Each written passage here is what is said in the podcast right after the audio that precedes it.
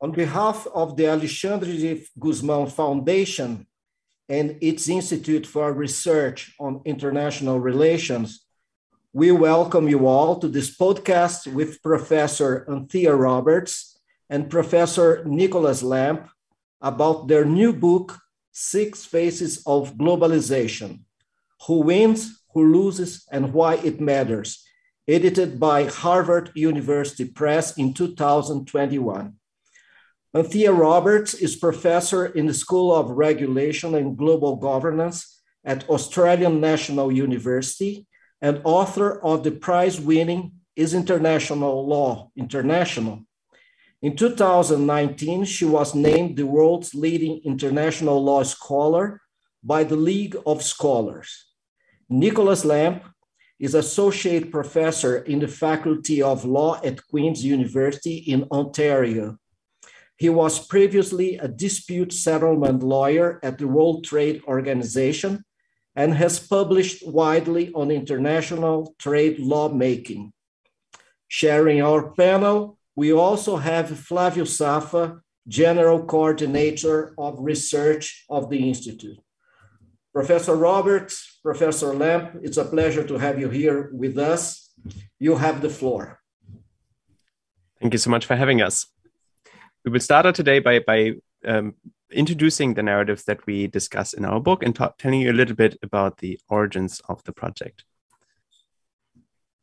Um, so, what are the origins of this project? How did we um, start writing about six faces of globalization? The starting point for this project is in 2015, 2016, when we saw for the first time a backlash against globalization in the mainstream in Western countries. And that was very startling for us as, as scholars of the trade investment law system because the pushback against globalization that we had been seeing growing up in, in the 2000s and 2010s was mostly coming from developing countries, including from, from, from Brazil, from India, South Africa, who felt that the Western nations who had built the international economic system were benefiting it uh, from it. And that it was really uh, the, the developing countries that were disadvantaged by the system. So it's kind of paradoxical to suddenly see um, in 2015, 2016, this backlash against the system developing in the Western countries that had supposedly uh, built the system. What was striking to us um, about this backlash, which uh, manifested itself in the Brexit movement, in the election of Donald Trump, was um, that, that the, the reaction from the economic establishment was a very dismissive one. There was a, an idea that if we only do better, if we only communicate uh, better about the benefits of globalization, if we only show how everybody profits from globalization, then we can win the argument and and and, and kind of put these uh, movements back into the box. And um, Anthea and I felt that that was not really going to work. That we actually had to engage with these movements, take them seriously, take them at, at, at face value, even if we disagree with them, to really understand what animated this backlash. And so what we're trying in this book is to, to, to take a step back from the debate and provide a map to the debate to try to, to uh, read every narrative in its, its best possible light so that we can understand what animates the proponents of these narratives. So as a first step to our conversation today, we want to um, um, provide you with an overview of these narratives. And the metaphor that we came up with for for the process of of distilling these narratives it's like unscrambling a rubik's cube. If we look at the debate we see all these different arguments uh, flying around. We don't really know how they fit together. And the first step um, that we undertake in the book is try to disentangle these different arguments and and make them into coherent faces just as you would with a rubik's cube. We start out with the establishment narrative which uh, which has the basic message that globalization is ultimately going to benefit everyone. Yes, some people are going to benefit more initially than others, but um, the, the, the, the basic truth about globalization is that it grows the pie, and we can then use domestic policy instrument to, to make sure that everyone ends up with a bigger piece of that pie. The key mechanism by which that is achieved is that people have to adjust to changes. So if they lose a job, they have to move somewhere else um, and, and find a better job. And ultimately, Therefore, we'll all be better off. There was also conviction here that if we trade, that will uh, promote peace, because if we become independent, there are going to be few incentives to engage in, in, in war, and therefore, this will build a peaceful world. So, what are these narratives that are pushing it back against these arguments? On the one, uh, on the one hand, we have the left-wing populist narrative, which really came to the fore um, after the global financial crisis in 2010, 2011. And the basic message here was that yes, globalization creates a lot of wealth, but the problem is who gets all that wealth? All that wealth is being appropriated by the by the top 1% who have rigged the economic system so all the gains are channeled to them. So why do we care about, about all that economic growth that's generated by globalization if we don't get uh, a fair piece of the pie? On the other hand, we had the right-wing populist narrative, which also didn't deny that globalization was generating wealth, but it was drawing attention uh, to the to the destruction that followed in globalization's wake, and in particular the destruction suffered by the communities that were losing out on manufacturing jobs. And so th- this narrative foregrounds uh, the manufacturing workers, particularly in the Midwest Midwestern United States, who, who've lost their jobs, and, and with that, also their status in the community, their, their, their sense of self worth, and um, often have taken the entire community down when, when the jobs disappeared. So it's this narrative describes um, the disappearance of manufacturing jobs as opening a black hole that sucks everything into it, resulting in, in deaths of despair as, as people resort to, to drugs and suicide um, since, they, since they've lost their jobs. The, the basic message here is um, of, the, of that right wing populist narrative is that it's actually the, the workers in developing countries who've taken the jobs who have benefited the most. Then we have an, yet another narrative that emphasizes security concerns. And this narrative doesn't necessarily focus on specific workers who have gained, but rather at, at entire countries. And the most prominent example for this narrative is the, is the US China relationship. So proponents of this narrative say, well, it may well be that both China and, uh, and the United States have benefited from globalization, but China has clearly benefited more. It has been able to catch up economically and technologically with the United States. And that's provide that that creates security concerns, particularly because we don't trust China. And what the geoeconomic narrative does, it turns that relationship between peace and economic interdependence that we saw um, promoted by the establishment narrative on its head. It's saying that it's not really true that trade automatically creates peace. And really, you need to have peace as a precondition for engaging in in, uh, in responsible trade, because otherwise you create vulnerabilities uh, with a strategic competitor. A fifth narrative uh, takes yet another perspective. It doesn't look so much at, at how, um, how gains are distributed within a particular country or between countries, but says that we have to look at transnational classes essentially. And if we look at workers uh, globally, and the, the, owners of capital, the corporations, we see that it's it's really not workers in specific countries that are winning out. It's it's the corporations that are able to play off workers in different countries against each other and reap all the gains. And so the classic example here is that when a factory moves from a developed country such as the United States or Canada to a developing country such as Mexico or China, it's not really the case that the great jobs that the Canadians and the Americans had now become great jobs in Mexico and China, they become really bad jobs in Mexico and China. So, so the, the, the workers in those developing countries are not really paid uh, fairly for their work. And so all the benefits of this offshoring move are appropriated by the corporations. And so the, the, the, the conclusion of this narrative is that the workers in different countries have to band together against uh, the corporation in order to get a bigger share of the pie. Finally, we have a narrative that says that all these debates about uh, who wins and loses in specific countries, it's like re- rearranging deck chairs on the Titanic, because what's really happening is that we're all going under if we continue on our present path.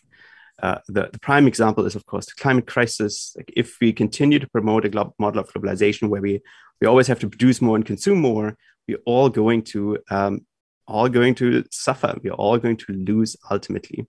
Another example that this narrative highlights is the coronavirus pandemic, which said that even if we have highly efficient supply chain that make us all richer, as soon as we have a crisis like the pandemic, um, we'll, we'll see that that kind of economic system is not resilient. Right? And so we really have to rebuild our economies in a more sustainable and resilient manner if we want to uh, if we want to survive. So if we look at these narratives all together, we see that the first one, the establishment one, the one that we grew up with, is a win-win one, which is that we can all win from globalization.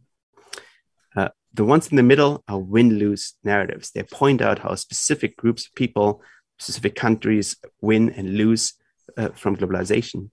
And the final one is a lose-lose narrative, which says that if we don't fundamentally change the way in which we which we work and live, um, then we are all going to end up losing.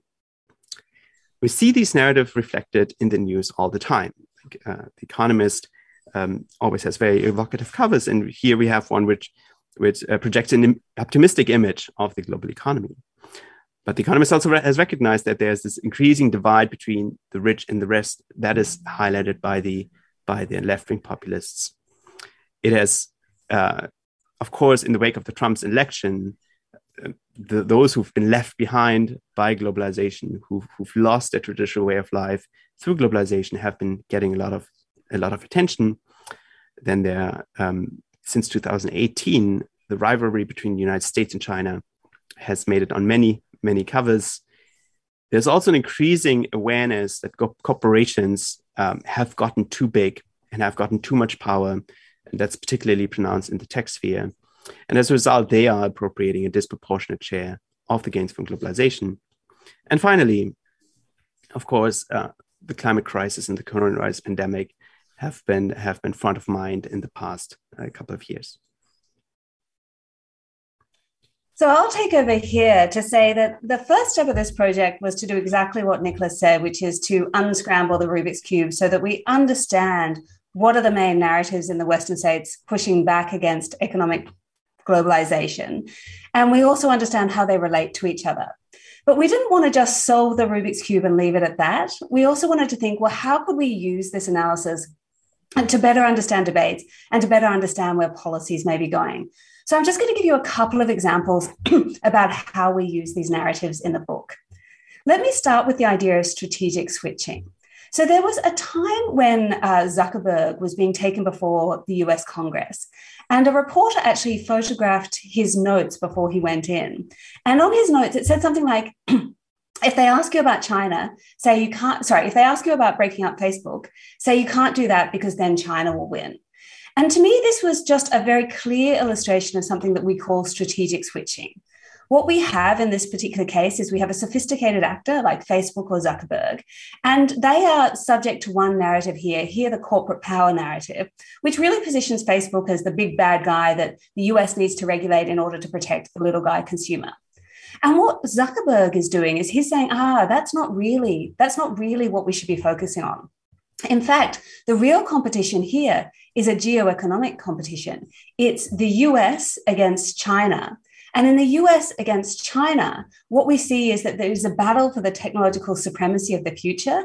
And we are all on the same team the US government, the US corporations, the US citizens, because we know that China and Chinese corporations and the Chinese people, they're all on the same team. It's us against them. At this point, I have to say, you see scientists and actually businesses all around the world saying, no, please don't do this um, terrible us versus them Cold War dynamic. Because if we actually want to work together to solve collective problems like climate change or, or the coronavirus, then we need to recognize that we're all in the same boat. And if you start to create these terrible um, us versus them dynamics between China and the United States, then we won't be able to solve our collective problems. So there are many ways that we see this strategic switching going on. But we also see um, examples where there are there are confused debates in the literature, and one we will just bring up here, which has happened since we did the book, is actually the semiconductor shortages, and we see um, this happening, a real pushback about globalization, but we also see many different issues going on about concerns about sort of, um, sort of geoeconomic dominance, concerns about um, domestic industries, etc. And one of the things that we have used the narratives to do is actually think, well, where might there be overlaps and alliances between different narratives? And just to give you one example, we've seen very clear movements in the US, the EU, and China, so major powers, to, to sort of start thinking much more seriously about creating national self reliance when it comes to reshoring semiconductor manufacturing, which is clearly against the establishment narrative, which would say you do it where it's, it's most efficiently done, often in Taiwan. And the reason that we thought uh, quite a while ago that this might be quite likely is this particular policy is actually supported by at least three different narratives, but for different reasons. And so if we start here with the, the right wing populist narrative that you see, for example, in the US, their goal is to build manufacturing capacity domestically. And so that would include reshoring semiconductor manufacturing as one of the things that they would support. But it's not just the sort of protectionist right wing populist narrative if you think about everything that happened after the coronavirus, we also started to see a version of the global threats narrative that is a very resilience based narrative. And this has a different logic behind it, which is really about ensuring supplies and capacity in essential sectors. And that includes PPE, which was the major concern, obviously, in the coronavirus. But for the new economy, it will also include semiconductor manufacturing as a key component. But we also see that there, there's another narrative that's really coming to the fore here, which is the geoeconomic narrative. And the, the, the, underlying kind of idea of the geoeconomic narrative is, is both to build capacity in strategically important areas like semiconductor manufacturing, but also to make sure that you're not reliant on a strategic foe. So you can see the US doesn't want to be reliant on China, China doesn't want to be reliant on the US, the EU is trying to work out does not not want to be reliant on anybody. Um, but, but this idea that when it comes to really strategic things like semiconductors, you want some level of um, resilience uh, of yourself.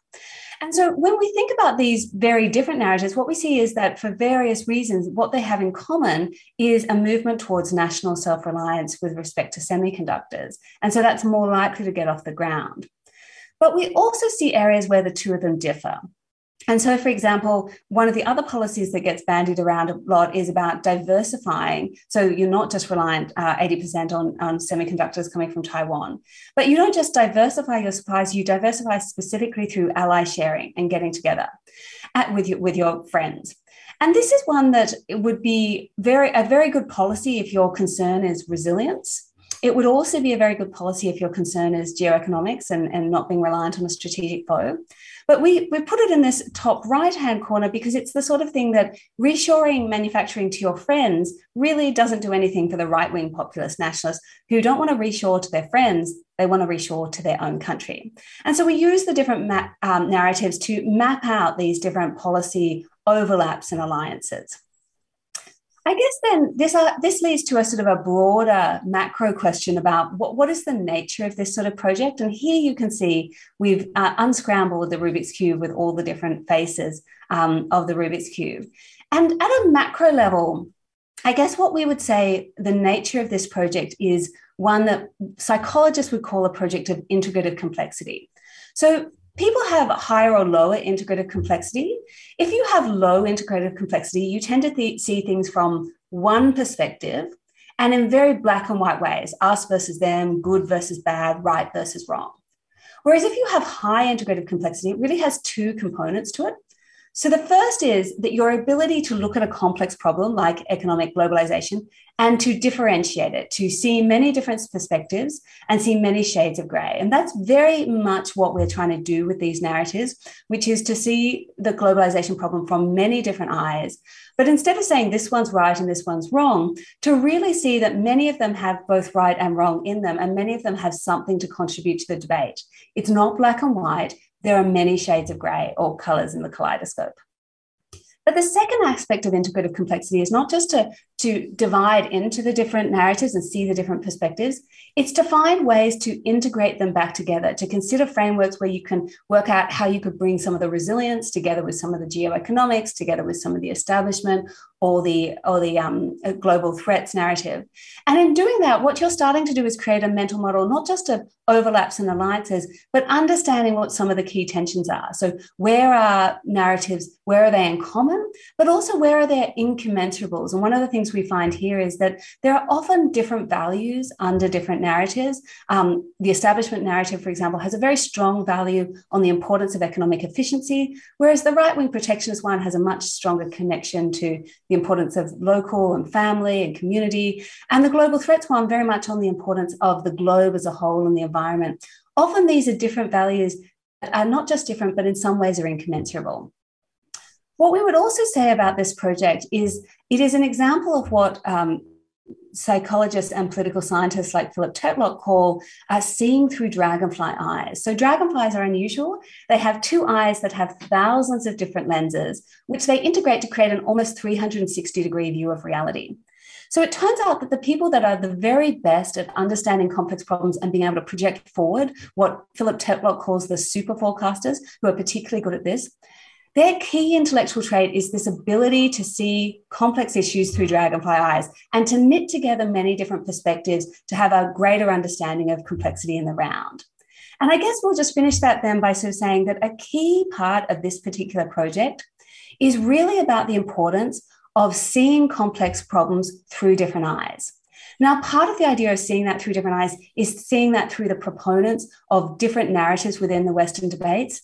But you'll notice that the eye we have here is one of the globe, because another really important thing that we need to do is see the, the dialogue and debates about economic globalization, not just from the different perspectives within the West, but also from different perspectives from around the world. And I think it is for this reason that we're particularly delighted to be here and to be able to talk with people from the Brazilian uh, Foreign Ministry today. We're very aware that the Brazilian Foreign Ministry has played an unusually important role in public debates and really combining their diplomatic expertise but also with a very strong kind of academic, intellectual, and and I would say public intellectual function. And so we're very keen to have this dialogue, and we hope to learn as well what this looks like from your perspective.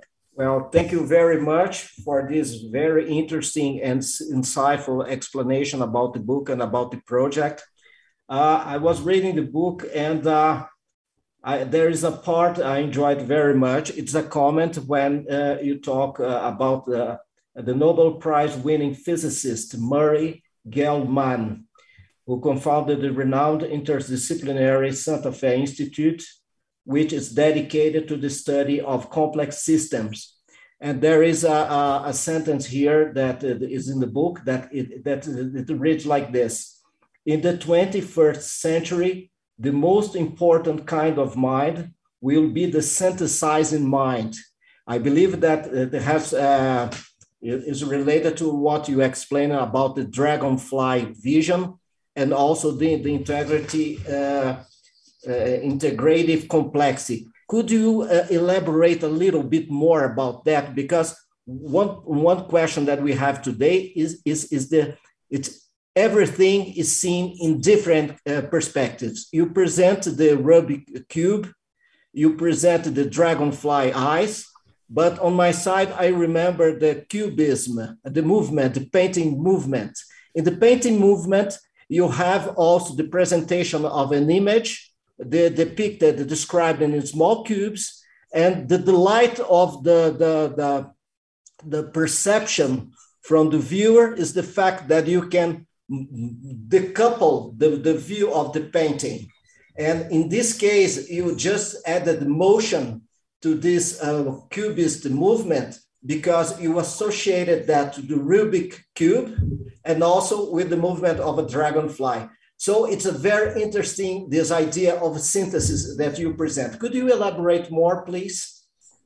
Sure. Well, this is music to my ears because this is a this is a core issue that I focus on now, both complex systems but also uh, synthesis. And I'm particularly interested in um, what kind of a mind it is and how you train for it. And that's going to be one of the subjects of one of my next books.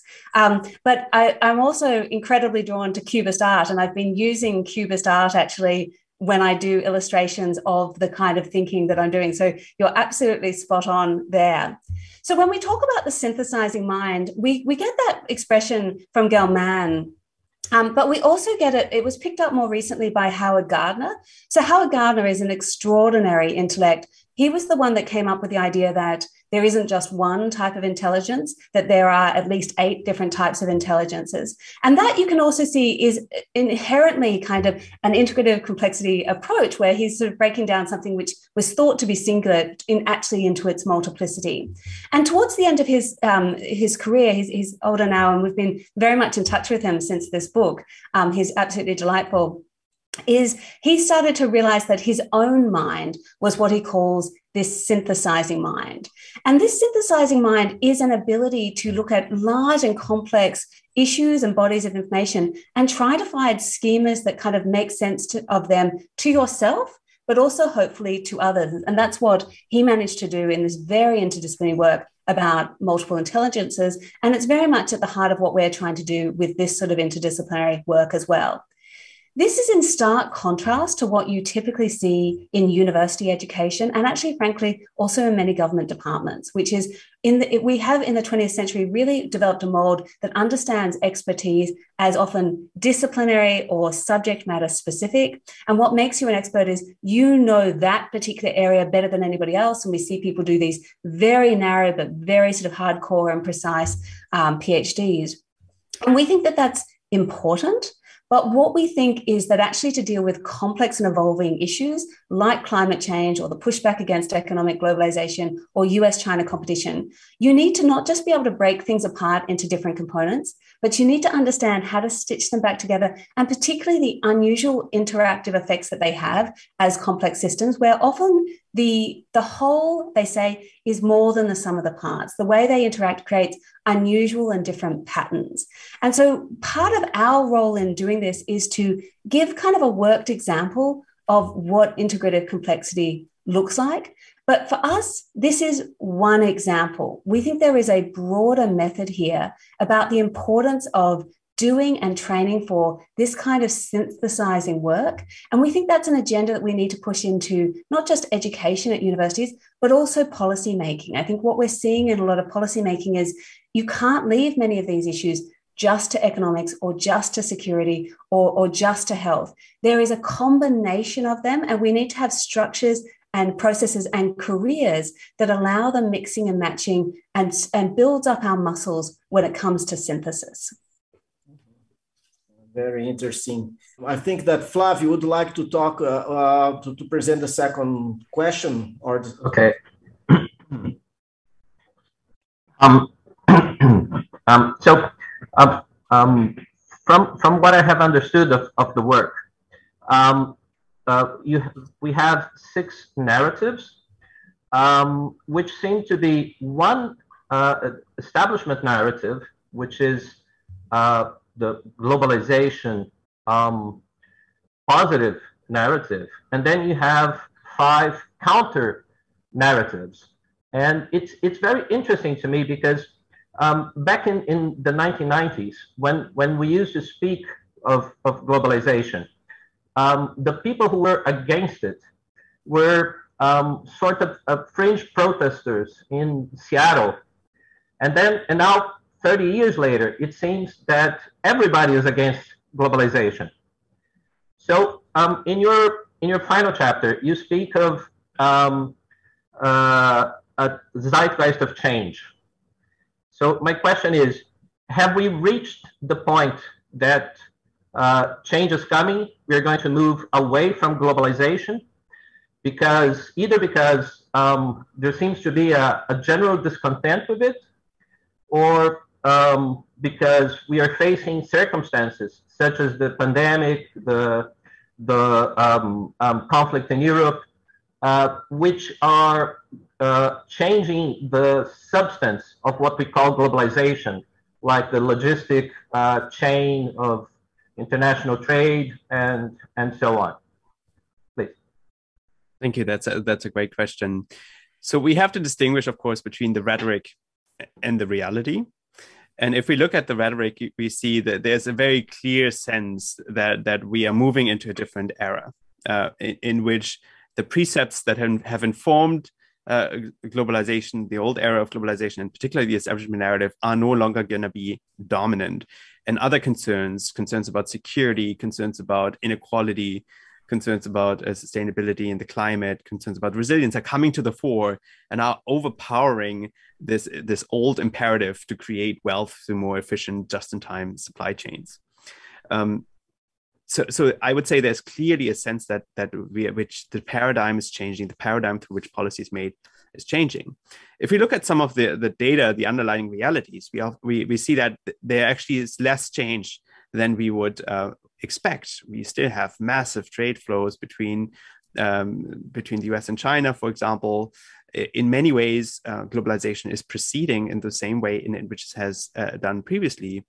But we shouldn't dismiss the rhetoric because the rhetoric, of course, also informs policy. And so, for example, just a few um, days ago, there was a, a, big shock when when Katherine Tai, the U.S. trade representatives, actually um, pretty much channeled what we say in, in, the book. She said, "Well, this this old model of globalization is outdated. Uh, look, we have the war against Ukraine, uh, we have the, the, the pandemic, uh, we have climate change. So, so this old model is not going to work anymore. And so what you see really happening is you see policymakers grappling for for ways of dealing with these, uh, doing something like trade policy um, in these new circumstances where we don't have this clear imperative of opening markets and, and increasing international economic interdependence anymore. Um, so, if you could so do you think you could take a guess at what the, the next dominant meta narrative will be? Well, I think it's it's it really very much depends on the on the area uh, th- that you're looking at. Um, right. If you look at the United States and trade, for example, it's clearly China. Um, even though try Biden uh, talks a good game about climate change, everything that we see in the trade area that's happening in the trade area is is dominated by a concern about uh, competition, with China about manufacturing jobs, national security concerns relating to China. And so globalization is almost an afterthought uh, when we look in that particular sphere. But if we talk, if we go to other countries, if we go to other um, other areas of policy areas, that may not necessarily be the case. So if we talk, for example, about services, um, the pandemic, which has um, forced everyone to work from home has made it much more plausible to, to trade service internet internationally because now you can just essentially do your work anywhere. Or even if you go to Canada here, I recently listened to presentations from a, from a major um, Canadian um, like home de- department store.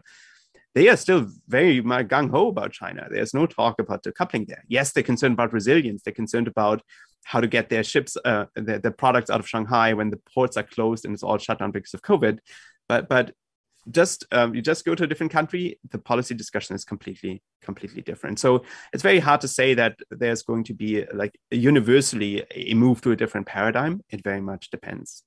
Might be something atomized. Uh, you mentioned in your book that western scholars frequently take western experiences as universal. How did you identify this oversight and what led you to include a solution for it in this book? What were the challenges you faced, for instance, trying to compile the different non Western narratives? So that that's a great question, and I think it links back to something that Nicolas said at the start. So Nicolas's background was in in trade law, and he was very conscious of the debates that had been really a pushback against economic, sorry, against the trading regime from many of the key non-Western states. And so that was very much in his mind. And yet what we wanted to do in this book was capture what we thought was new, which was the pushback in the Western states.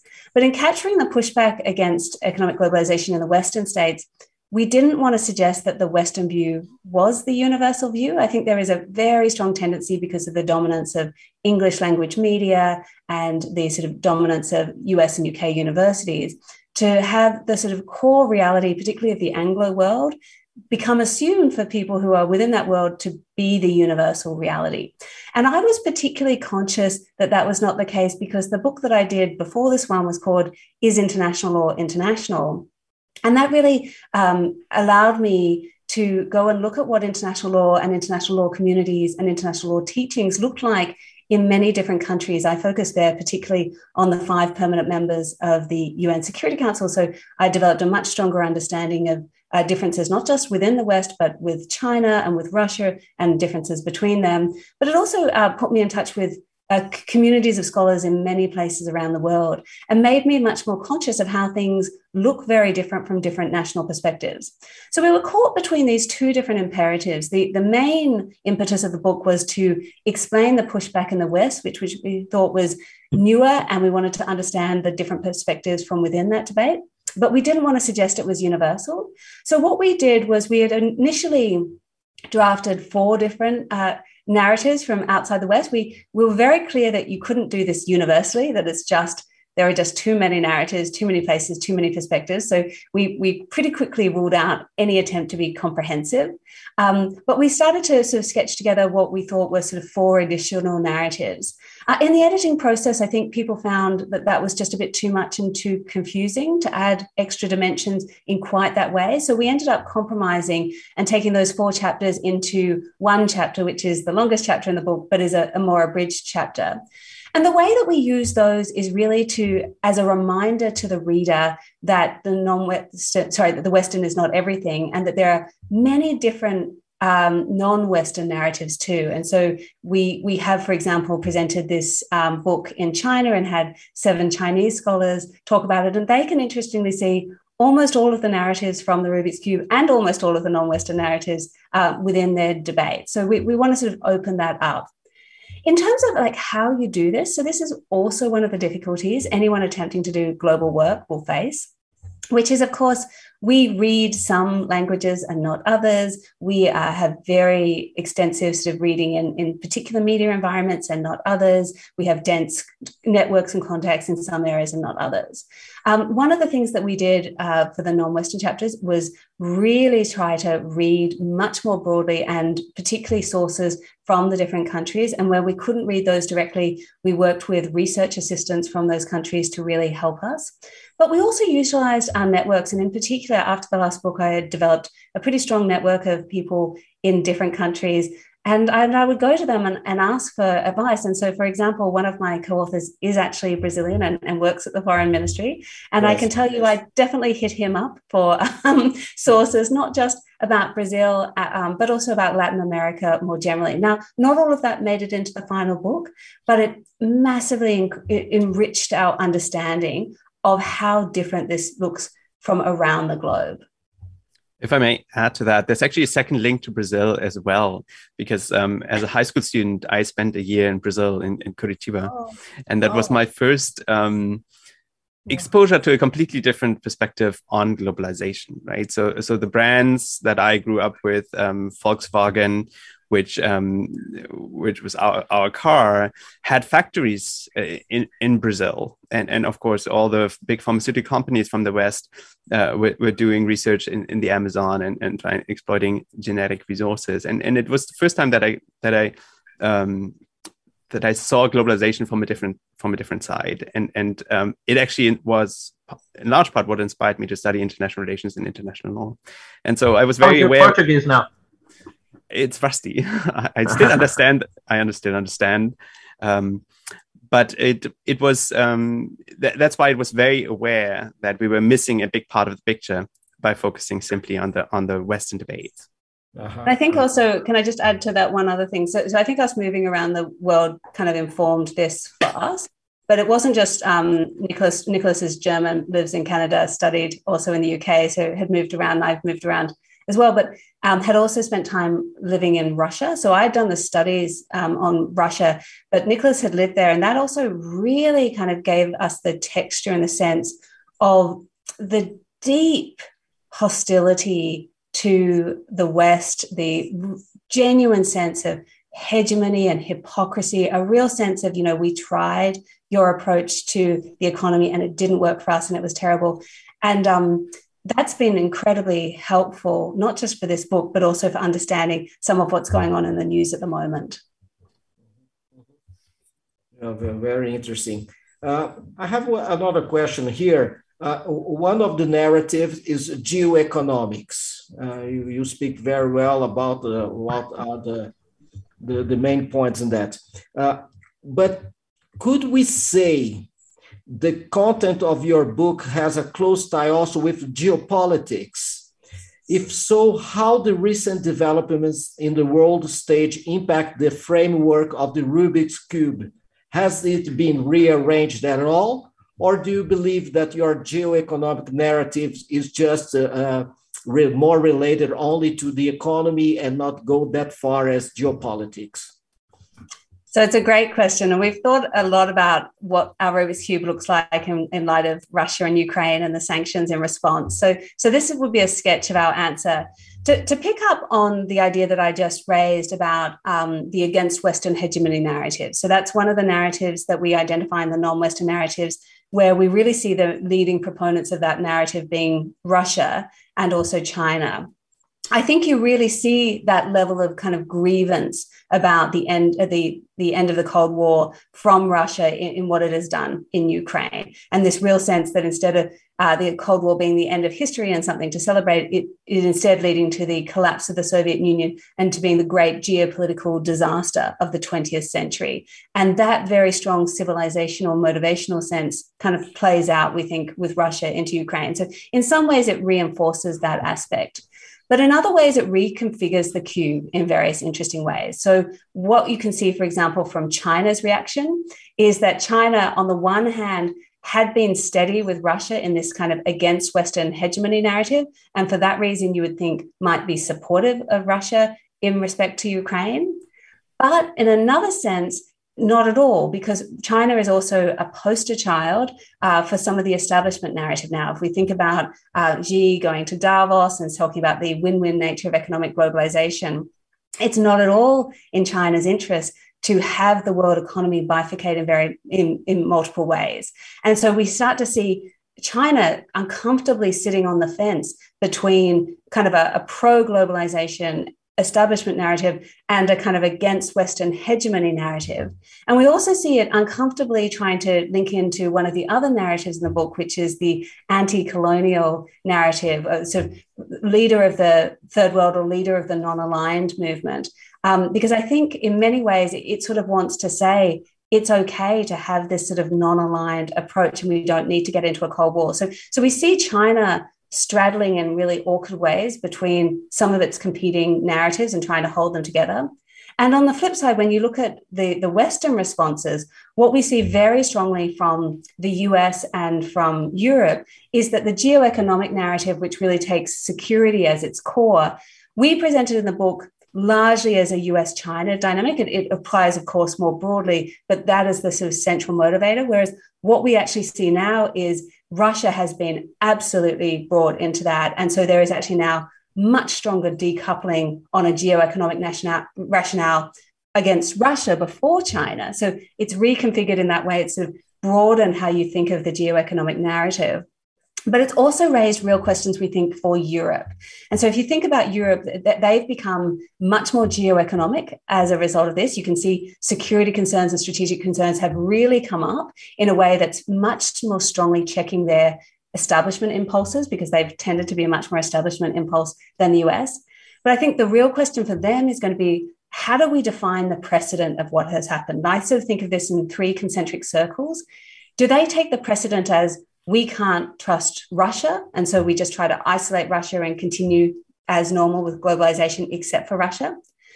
Do they move out a concentric circle and say, no, the lesson of this is we can't trust authoritarian regimes? And that includes not just Russia, but China. And so we need to be much more cautious about our interactions with China, not get economically closer, not become dependent. Our companies may be leaving Russia today, but they may be leaving China tomorrow. So that's a next concentric circle out. And that would have a much bigger impact on economic globalization. Or do you go to one concentric circle out yet again and find that the EU finds actually the lesson of this is we can't trust anybody? And this one you don't hear very much at the moment because they're so buddy buddy with the transatlantic alliance at the moment. But imagine in a couple of years' time, if Trump comes back in and if they get a partner in the White House that they don't feel um, works with them as allies, you could imagine one of the lessons they learn is not just that we can't trust Russia or Russia and China, it's that we also can't trust our supposed friends like the United States. And that would reconfigure to a much more national or regional sense of self reliance for economic globalization. So we, we sort of see what's happening at the moment um, you know, it, it, it, does shift things on the cube in various ways, but not in ways where it's clear cut what the outcome will be. Mm-hmm, mm-hmm. I understand. Uh, just exploring a, a, little bit more, but seeing through a different angle. Uh, in your view, uh, your or, or Nicolas Lamp, uh, Professor Lamp, of course, in your view, does the current uh, polarization in domestic and international politics reduce the relevance of the superior and inferior face of the Rubik cube? In other words, are there perspectives of win win and lose lose marginalized in the public debate about international politics and foreign politics. Yeah, so that's a, yeah, you go. Um, I think to to some extent that is definitely the case because it's um, it's much easier to um, if you have an enemy that you can point to, right? That that it's that that it, that dynamic that we're seeing in the debate in a, in a polarized debate um, makes it very hard to to take either position where which essentially says we have to cooperate to create wealth, which was the old establishment position, or we have to cooperate to to address climate change. And, and to just to give one example here. Um, for, for those in the United States, for example, that are that are arguing we have to prioritize climate change, we have to prioritize cli- the climate crisis for everything, and therefore, for example, we have to actually leave um, let um, solar panels from China come into the country cheaply because they are going to allow us to to uh, to combat um, climate change most effectively. They are immediately vulnerable uh, to the to, to the charge that they are accommodating China. They're not being tough on China, right? And so, as soon as you adopt these um, these win lose framing of the problem, you put those who are try- who are arguing in favor of cooperating, who are trying to argue in favor of, of working together in a very tough in a very tough spot. And so there is a sense in which in a very polarized environment, the win lose framing, which really gets the emotions going because you have an enemy that you can rail against, uh, it comes at the expense of, of the narratives that that are Uh, uh, advocating in favor of more cooperative approaches.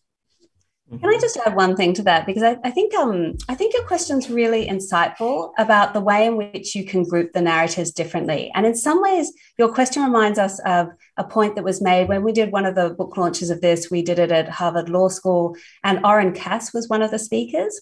And he had a different understanding of the Rubik's Cube. Actually, Anne-Marie Slaughter um, was also one of the speakers, and she had a different understanding as well. Anne-Marie Slaughter kind of put all of the narratives together on one side except for geoeconomics on the other side. She saw that as the as the big difference. Whereas oren cass said that he didn't really agree that there was much of a difference between the top of the cube and the bottom of the cube. So the difference is the top one is win-win and economic the bottom is lose-lose and a, an emphasis on global problems like climate change and pandemics. So in that way they're different. But what they have in common and what you highlight in your question which i think is very perceptive is that they're both globalist Uh, narratives. Globalist that we can all come together for economic advancement or globalist that we can all come together to solve global problems. But inherently globalist whereas everything in the middle is less about globalism and is more about internal dynamics within states or between states, it, it has that win lose quality that you identify and that Nicolas identifies. And so he basically thought that you should put the top and the bottom of the cube on one side, globalism, and all of the other debates on the other side, which is what's actually dominating national politics in many ways. And it's dominating national politics in many ways that actually take away energy, enthusiasm, and, and, time for doing anything on the globalist fi- side. And you see many commentators coming up now saying that the real divide in many countries is no longer between left and right, but is between kind of the globalist and the, the nationalist or the, the patriotic, etc. And that's a different way of sort of understanding the configuration of these narratives. Flavio would like to Yes. Or ask something. um, yes, I think I'll, I'll combine a, a, couple of questions um, that we have here. Um, so bearing in mind that our, our viewers um, come from uh, the diplomatic, um, foreign policy, um, international uh, relations studies backgrounds, what is the main uh, takeaway that you think they these the, the, this public will find in your book and what could be the further um, reading um, in order to, to expand um, this sort of uh, way of analyzing the, the globalization, um, the, the current situation that you propose? So I, will speak to the area that I know best, which is trade policy. And, and the big challenge, the big uh, lesson from the book is that, um, you know, confronting a, a, a, scenario where you have to try to pursue different objectives at the same time. It's almost like a multi-purpose trade policy. You have to accommodate different concerns at the same time. And that was Uh, that's very different from what trade policy used to be like. It used to be like we try to open markets. Uh, obviously, you try to protect some industries, but it's really about the question of like how can you create more efficient uh, uh supply chains. Whereas now you suddenly ask to also keep in mind security concerns, also keep in mind how do you protect the climate, how to address inequality, and all these issues come together. And what we're seeing um, particularly in the United States, which is trying to do this most explicitly, is a real inability to develop frameworks on how to trade off these different objectives. Because if you put all these different goals on the table and say these are all important, we have to all have to pursue them, you're inevitably going to um, confront trade-offs. Like I already mentioned one. Well, what do you let in the Chinese solar panels? You may lose some jobs in your solar manufacturing sector, but you're going to do more for the climate. Or um, another one, do you remove the Section 301 tariffs on China, which will help um, combat inflation?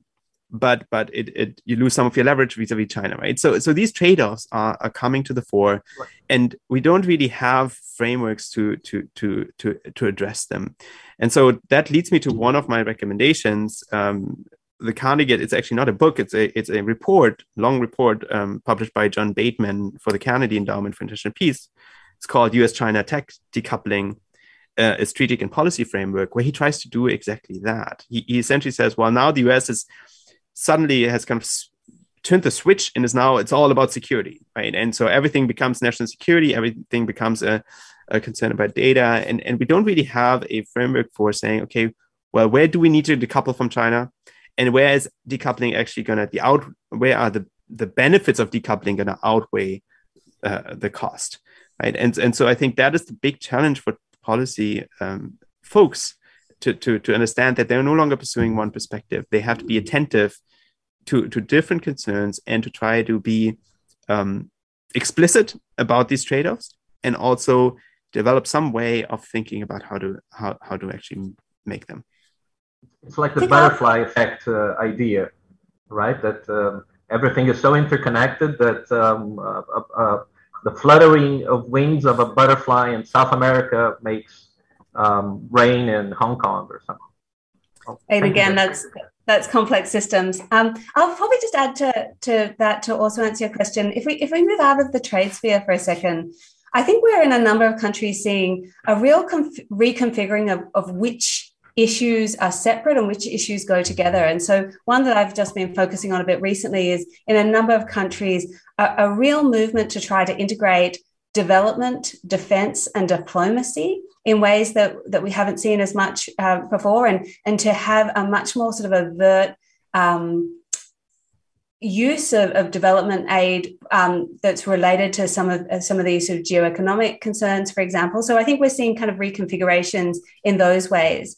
In terms of uh, uh, to your question, Flavio, on other authors to read, um, so we, we obviously in the book highlight a, a lot of sources of, of, people that are proponents of different narratives. I'll just highlight some that we found particularly useful. So um, Branko Milanovic, his work on global inequality was really central in, in, in, this book taking off, and, and he actually played an individual role in this book taking off. And his work is very macro and not just sort of limited understandings of economics.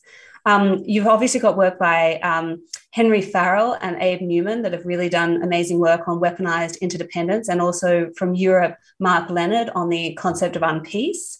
Uh, we think Oren Cass is really quite a remarkable um, writer about the right wing uh, populist approach and really trying to understand um, what what motivates that because I think many in, in sort of left wing establishment uh, circles tend to think oh that's all just racist or that's all just something like this. I think he makes an amazing uh, case um, for that perspective in, in a really interesting way. Um, Dani Rodrik, of course, for a long time has been extraordinary on the corporate power narrative um, coming through.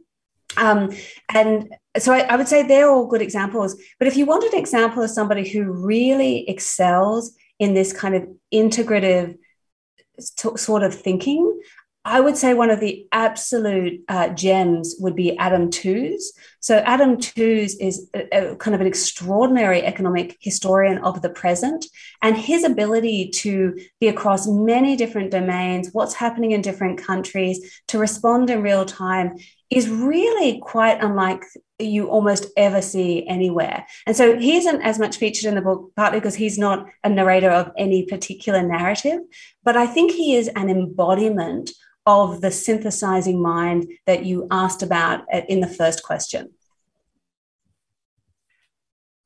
Yeah, thank you very, thank you very much. I don't know if uh, Flavio would like to add something. Otherwise, uh, I would like to. I'm afraid we are approaching uh, the end of uh, this panel, of this very interesting and insightful panel. Uh, I would like to invite uh, Professor Roberts and Professor Lamp for their uh, for their final remarks, if possible. Um, well, I guess the only thing I would say on my end is thank you very much for doing this, and also we're sort of very keen to learn from other parts of the world. So if there are any opportunities for us to hear both from Brazil but also from other parts of Latin America um, what do the narratives look like from your perspective? Which ones resonate from your country? Which ones are we missing? What did we get wrong? Um, this is a learning process, nobody can do this 100% um, from all the different perspectives. And so we've been very fortunate in, in areas like China to be able to get that feedback. And we would really appreciate being able to have that dialogue um, in other places like Brazil and Latin America as well just to add to that, I think there's there's actually a, also a great opportunity here for countries like uh, Brazil because the West has uh, lost some of its self confidence, right? It has lost some of its sense of direction that it used to have, and it's it's kind of searching uh, for for for new models. It's it's searching for for for new responses, and and Brazil has always been um, at the cutting edge, at least in the trade field, of of coming up with new ideas, um, building new alliances. And so, in a way, for um, for, for the leaders of, of the developing world, such as Brazil, this is a, an exciting moment where, where the, the West has, in a way, abdicated its its its traditional leadership role, particularly in, of course, the United States. And, and, and there's actually an opportunity here for um, for countries like Brazil to, to come up with creative approaches for for for kind of navigating uh, this this divide that is opening up between the West and, and China, and and um, and clearly um, Brazil is one of these geoeconomic battlegrounds. Um, obviously, both China and, uh, and and the West want to want to keep Brazil, and, and it's going to be exciting to see how you have how you navigate that uh, that divide. Professor Roberts, Professor Lamp, thank you for your lecture. I'm sure the audience will find in your book and in the discussion we had today very useful insights for the study of globalization and its impact on our daily lives. I hope to have you soon again in this podcast, and I also thank our audience for the attention. Goodbye. Thank you. Bye. Thank you.